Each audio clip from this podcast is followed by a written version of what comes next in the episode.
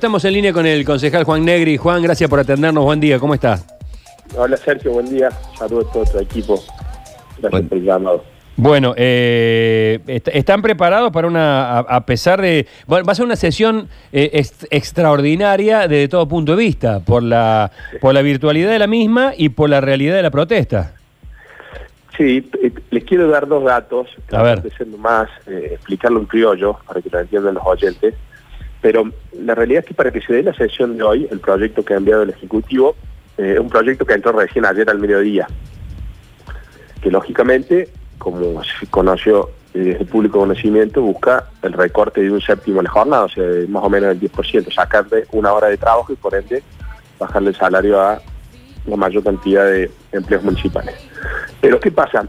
Ese proyecto para que tenga tratamiento hoy necesita de una mayoría especial. Ustedes saben que cuando hay un proyecto del Consejo Deliberante hay comisiones que los tratan, que se discute, que va el secretario de Economía a explicarlo. Bueno, en este caso todos esos pasos no se han dado, producto de la situación excepcional, pero tiene que tener mucho cuidado el Ejecutivo de no saltear la- las instituciones. Entonces el pedido concreto que le hemos hecho ayer, en la reunión de la OR parlamentaria, al viceintendente, es que primero ingrese el proyecto formalmente como debe ser y que venga a la, a la- a la Comisión de Economía, el secretario Acosta, a explicarnos de cómo es el impacto de este, económico de este proyecto. No hay, hay muy pocos datos hoy de, de la MUNI publicados, Sergio.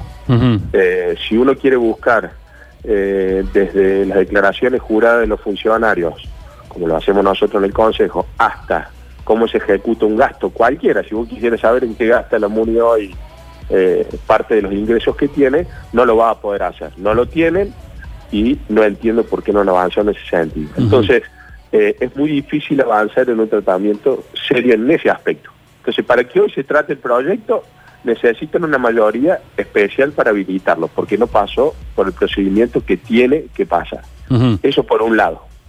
Por el otro lado, eh, lógicamente hay una discusión de fondo que hay que tomarla con mucha responsabilidad. No voy a entrar en la cuestión de, de fondo porque lógicamente eso, eso uno se, se lo guarda para el recinto, pero la realidad también es que eh, hay una discusión entre los de, uno se ha ocupado de hablar con todo, hay una discusión entre los derechos adquiridos de los trabajadores que podemos estar de acuerdo todos, creo que vamos a estar de acuerdo en el fondo que el municipio eh, fiscalmente en la situación que está no podía seguir más por esta gestión, por las anteriores y las anteriores, es una cuestión que no te puede llevar el, el presupuesto del 65% de salario, en lo macro estamos todos de acuerdo, pero en la realidad también es que me parece que desde el Ejecutivo hay bastante sobreactuación con el tema y estamos en un momento muy delicado y delicado para la gente, Eh, no solo para el laburante en su en general. Entonces, yo siempre digo que estos temas que son muy importantes que tratarlos de manera eh, acabada y, y tener las discusiones que haya que tener, porque estamos en democracia, ¿no? Entonces no se puede saltear el consejo y pensar que estamos ahí pintados y dibujados. Claro, Juan, eh, ¿cómo le va? Eh, eh, Luchi Bañez le saluda. Eh, Hola, Luchi. ¿Cómo está? Bueno, pero ustedes, eh, en esto de fondo que dicen de reducir, ¿creen que hay que hacer algún esfuerzo, que la municipalidad realmente no puede pagar, que los empleados, más allá del derecho que tenemos todos, digamos, porque a todo el mundo se le está reduciendo el salario, digamos, ¿usted cree que tiene que avanzarse sobre esto o no? Primero te quiero decir algo. Si el municipio estuviera muy preocupado por el recorte de gasto, no hubiese eh, erogado o gastado lo que ustedes vieron este, esta última semana eh, en todas estas consultorías, que casi al año son dos millones de dólares. Primera cuestión, o sea, porque también hay que dejar que la pandemia nos trastoque el mensaje. Más allá eh, usted dice que- usted me pregunta a mí Ah, personalmente, Sí, sí. Si usted me pregunta personalmente, creo que la situación de la pandemia y la crisis nos exige a todos, a la política y a los empleados del sector público, de hacer un esfuerzo. Pero previo para hacer eso, Luchi, hay que cumplir con las ordenanzas y con las normas. No se puede pasar por encima, porque si no a mí se me ocurre el día de mañana. Claro, no sabía esto que había gastado eso. Y lo meto por la ventana. Eso es lo que ahora hay una, estamos en una discusión de forma, aunque no lo creas. Ujú. El oficialismo lo esconde eso, está escondiendo esa discusión y dicen nosotros vamos a avanzar y igual, no, no, si no se trata, no, no, no podemos entrar al fondo todavía de la Claro. cuestión, ni siquiera discutirlo porque no lo conocemos. vos créeme que a, el- a nosotros nos llegó un proyecto ayer a las dos y media del mediodía, ni me quejo, no chillo, yo voy, lo estudio, voy, eh, pero lo que le estamos pidiendo es que no se lleven puesto en la institución del Consejo Liberante. Ya lo habían hecho con el impuestazo, con la emergencia que declaró Yarlor y con los superpoderes. Claro. Me parece que es mucho. Claro. Eh, Juan, no, no sabía esto de que gastó dos millones de dólares, dice usted. Bueno, ustedes ustedes vieron que hace poco hubo un informe de un colega de ustedes, muy serio, de Juan González, la voz del interior, Sí. donde hablaba de cómo se asignaron 120 millones de pesos a dos organizaciones internacionales para trabajo de consultoría. Fue de, Sí, de sí. público conocimiento, hemos hecho pedido, le hemos citado al secretario de Acosta, bueno, lo estamos esperando todavía que nos expliquen. Bien. Y era un- una ordenanza que había pasado por el Consejo Liberante donde solo se lo había limitado a, eh, a gastar 10, por- 10 millones de pesos y después le hicieron adendas en fechas posteriores. O sea, hay que tratar que la pandemia tampoco se convierta en una pandemia institucional y con esto no esquivo el gusto de la discusión, pero es la real. Claro. Eh, Sí, para eso, para eso hay normas que cumplir para dar los debates. Después cada uno, en los recintos legislativos, como ustedes escuchan, cada uno fundamenta su postura y explicará por qué está a favor o por qué está en contra. Claro. Eso es la democracia. Mm. Mientras tanto, la mayor preocupación que tengo yo como presidente del, del bloque más grande de la oposición es cómo se quieren llevar puestas las instituciones a cualquier precio. Y eso no va. Bien. no va, no va. No, no iba, no va y no va ahora. Entonces lo tienen que entender. Y yo se lo he dicho de manera muy respetuosa. Bien. Eh, bueno, yo- usted tiene bien eh, con eh, mm, servicio de internet, digo, todo el bloque tiene como para participar. O... Bueno, ahí, eh, Luchi, te agradezco la pregunta, porque ahí hay otro tema. Ahí hay otro tema que es delicado, aunque no lo crean, y que no es, de re- no es rebuscado. Eh, nosotros ya sesionamos virtualmente, la verdad que se pudo hacer de manera, de, de manera muy ordenada. Estamos con comisiones informativas. En época de pandemia se han presentado más de 100 proyectos para la emergencia y todavía no podemos lograr que esos proyectos se traten. Pero la realidad es que hay que modificar un reglamento, como si a ver, eh, yo le, eh, si, a usted le exigieran eh, por escrito que la reunión de producción, en vez de hacer presencial, fueran fueran virtuales y eso hacia la legalidad de su programa. Entonces eso tiene que estar en un reglamento y hay que modificarlo hoy también. Nos pusimos de acuerdo en ese reglamento para modificarlo hoy, porque también después alguien puede cuestionar, no va a ser mi caso, porque eh, ahí hay acuerdos políticos, pero alguien puede cuestionar también la validez de lo que vos votes. Por eso es muy importante la norma que se va a tratar para el momento que nosotros estamos viviendo y, y- y determinadas cuestiones están prendidas con el FIDE. A ver, eh, en, un, en un segundito sigo, no, no, no te desenganches porque lo tengo a Ariel Salio desde el Consejo. Ariel. ¿Cómo está Sergio? Está Daniel Pacerini en este momento, el viceintendente, lo está escuchando, está conectado, también está escuchando las últimas palabras eh, de, Negri. Eh, Daniel, bueno, eh, hoy se trata, por supuesto, la ordenanza esta, la reducción horaria de una hora en la planta de los empleados de la municipalidad, con eso también es un ahorro para la municipalidad, ¿no es cierto? Hola, buenos días. Sergio, bueno, la, la ordenanza arranca su primer artículo ratificando por ordenanza una decisión que el intendente había tomado por decreto, que era la retención del 30% del salario del intendente, el viceintendente y los funcionarios, y que obviamente le va a dar rango de ordenanza y la va a extender en el tiempo, y obviamente también extiende la nómina de funcionarios que van a ser alca- alcanzados por una retención, que es de subsecretarios hacia abajo.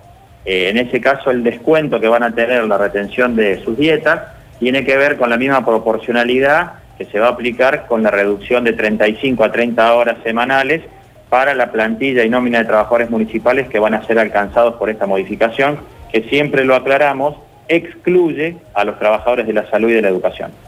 Bien, perfecto. Está basado ahora la, el Consejo Deliberante, algo inusual, más tratándose, que es a partir de las 15 horas, eh, eh, la reunión del Consejo, y que es de forma virtual, ¿no? Así es, así es. Solo estoy yo presente aquí en el Consejo con los secretarios.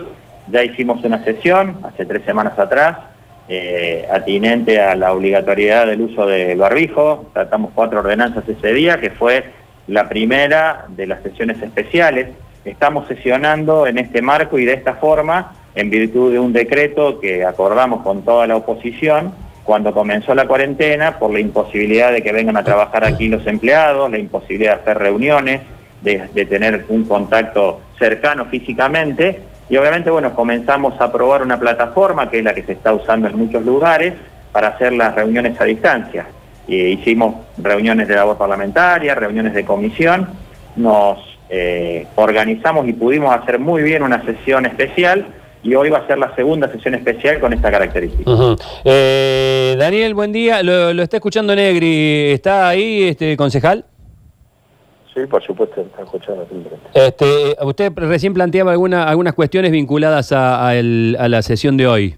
Pero son cuestiones vinculadas dentro de formalidad del Consejo. Ajá. Eh, seguiremos seguiremos hablando. Ya conoce el viceintendente nuestra postura, le hemos dado a conocer ayer la parlamentaria y me parece que no. No, no. No es bueno que se haga por, por los medios de la discusión nuestra. Está Pero ya sabe lo que pienso, he sido muy claro. Bueno, en algunas partes he coincidido y en otras no coincido con respecto a la forma, pero eso corre por cuenta de cada uno de los, de los que tenemos responsabilidad institucional. Está bien, este, Daniel, eh, la, la- la sesión con eh, la sesión virtual, digamos, tiene todas las garantías de que se cumpla perfectamente. Sí, eh, nosotros hemos, reitero, eh, llevado adelante actividades previamente con esta plataforma, eh, ha funcionado muy bien y hoy obviamente ya va a ser la segunda sesión especial y en esto obviamente no podría hacerse si no fuera por la enorme voluntad y predisposición que han demostrado los 31 concejales. Esto quiero subrayarlo, Sergio, porque desde el primer día que comenzó la cuarentena, todos los concejales de todos los bloques, más allá de las opiniones de fondo que tengamos frente a algunos temas, han demostrado una voluntad de querer sesionar, de querer trabajar, de no querer especular con que esto sea un periodo de vacaciones, todo lo contrario. La ciudad tiene muchos problemas, la gente tiene muchas necesidades. Recién lo decía el concejal Negri, hay más de 101 proyectos presentados en el marco de la pandemia que tienen que ver con distintas cuestiones sanitarias, sociales, económicas, y que nosotros, por un acuerdo que vamos a protocolizar hoy, le vamos a dar estado parlamentario. Estos son términos que por ahí la gente común les cuesta Claro. entenderlos, Sí, pero sí. para que un proyecto pueda ser discutido en el Consejo Deliberante, tiene que ser aprobado en una sesión. Las sesiones que estamos haciendo ahora son sesiones especiales en el marco de esta pandemia, pero hoy vamos a habilitar el tratamiento de esos proyectos a partir de la semana que viene para que tomen estado parlamentario y que la semana que viene, a partir del día martes, ya comencemos a trabajarlos en las comisiones. Daniel, eh, ¿cómo le va? Luchi Bañez lo saluda. Eh, bueno, es una brasa caliente esto, ¿no? Digamos, en cierta medida, en un momento complicado, la pandemia, el sueldo, estamos hablando de jornada laboral de los empleados del SUEM, habitualmente son eh, eh, bien combativos. Eh, ¿Ustedes necesitan el apoyo de la oposición, de todo el Consejo en forma unánime para avanzar sobre este tema? Nosotros necesitamos que este tema se discute, se trate y se apruebe. No nosotros, el gobierno municipal. Eh, lo necesita Córdoba. Hoy amanecimos con un paro de transporte. El nivel de conflictividad va a ir creciendo en tanto y en cuanto la prolongación de la cuarentena y la inactividad económica vayan generando estas consecuencias que son inevitables. Nosotros como gobierno y como oficialismo no tenemos derecho a opinar, tenemos la obligación de gobernar y de tomar decisiones y en esto es- en este marco es el que planteamos estas, estas discusiones. Claro. Nosotros sabemos eh, que estamos atravesando un momento difícil todos y que esto no debe reducirse, Luchi, a una discusión entre gobernantes y sindicalistas. Eh, eso es un dato anecdótico si se quiere. Acá Claro. la cuestión de fondo es que nosotros queremos seguir prestando los servicios. Hay una cuadruplicación de demanda social, de demanda sanitaria, gente que hasta hace poco tenía un negocio, hoy está pidiéndonos alimentos. Es algo imprevisto, inédito y que ningún concejal, ningún político, ningún intendente imaginaba antes del 10 de marzo. Claro. Eh, esto es así, pero está pasando, no, Sí. no podemos quejarnos de algo de la que seguramente nadie de los que estamos hablando tenemos la culpa. Pero Claro. todos, en nuestro caso sí, tenemos la mayor responsabilidad de dar respuesta. Claro, era, era lo que yo entendía eh, a que al concejal Juan Negri decía por ahí nos quieren responsabilizar de esta situación, cómo ocurrió, algo así dijo concejal, ¿no? Eh, Negri sobre el, el impuestas. yo, no, no, yo lo que dije es, y lo que digo, que lo que hablamos ayer con el viceintendente, está más atado a la forma en que nosotros vamos a encarar el tratamiento del proyecto. Es una cuestión ya más legal de- del Consejo. Dice que en el fondo cada uno puede opinar, podemos coincidir en que la situación financiera y económica del municipio eh, hace muchos años que lógicamente es, es pésima, Claro. pero eh, hoy estamos eh, trabados en una discusión que como bien dijo Daniel, eh, hemos colaborado todos para, para avanzar y yo lo que quiero aportar de manera responsable, tengo ya cuatro años eh, de concejal y tratar de que el tratamiento, más allá de cómo vote cada bloque, sea por los mecanismos que establece el Consejo Liberante. Bueno, eh, son, son discusiones que tenemos nosotros en, en el cuerpo. Después, bueno, lógicamente es una ordenanza muy importante que se va a votar hoy, que afecta a muchas personas y que estamos en un momento complicado también, ¿no? Hay muchos de los que hoy están escuchándonos y viéndonos, llevan casi 50 días encerrados, hay otros que no pueden laburar, entonces yo soy muy prudente eh, a la hora de, de opinar sobre, sobre estos temas y los hago en los ámbitos que tengo que hacer, con, esa es la realidad. Juan, gracias por este contacto. Un abrazo y que tenga buen Gracias a día. Hasta luego. Hasta luego. El concejal Juan Negri, eh, adiós. Daniel, gracias por el contacto. Buen día. Gracias Sergio, Luchi un saludo también a Juan. eh. Muchas gracias por estar. Hasta luego.